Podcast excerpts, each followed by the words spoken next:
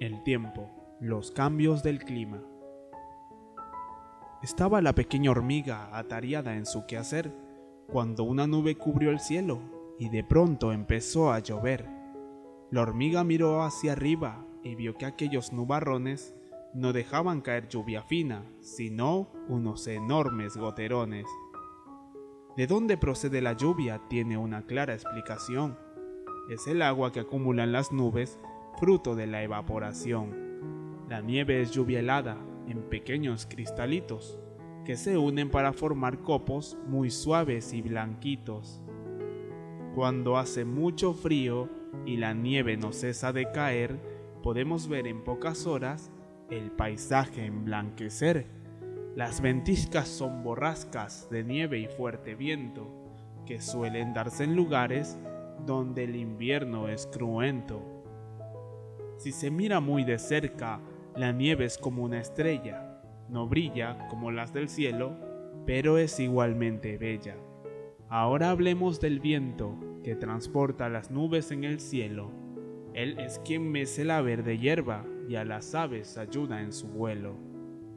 El viento puede ser suave y aparecer como brisa amable, que acaricia las copas de los árboles y sopla de un modo estable pero puede soplar con fuerza, con gran impetuosidad, presentarse en rachas violentas y alcanzar gran velocidad. A veces en el cielo hay nubes de gran tamaño y color plomizo. Acostumbran a hacer el anuncio de que va a caer granizo. El granizo es agua congelada, no es lluvia ni tampoco nieve. Cae con fuerza del cielo en pequeñas bolas de hielo.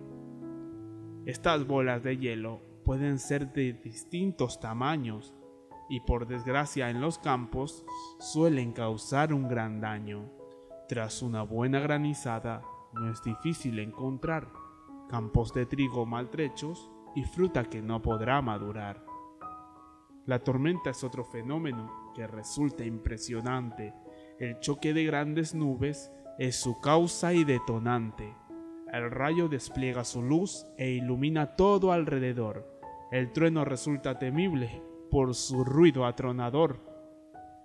La humedad y el aire caliente hacen las nubes crecer. Allá arriba no cabe duda, la tormenta ya empieza a tejer. Nubes grises cargadas de agua se arremolinan y entrechocan. Todas estas series de sucesos en la tormenta desembocan. De todos los fenómenos existe uno muy sorprendente. No es tan familiar, aunque tampoco es infrecuente. Es un embudo de viento que se denomina tornado. Por su potencia a su paso, deja todo destrozado. Así es como la hormiguita ha observado el tiempo, la lluvia, la nieve y el viento, tanto suave como violento, y nos ha presentado el granizo, ventiscas y su frío helado, las tormentas, el rayo, el trueno y el potente y temible tornado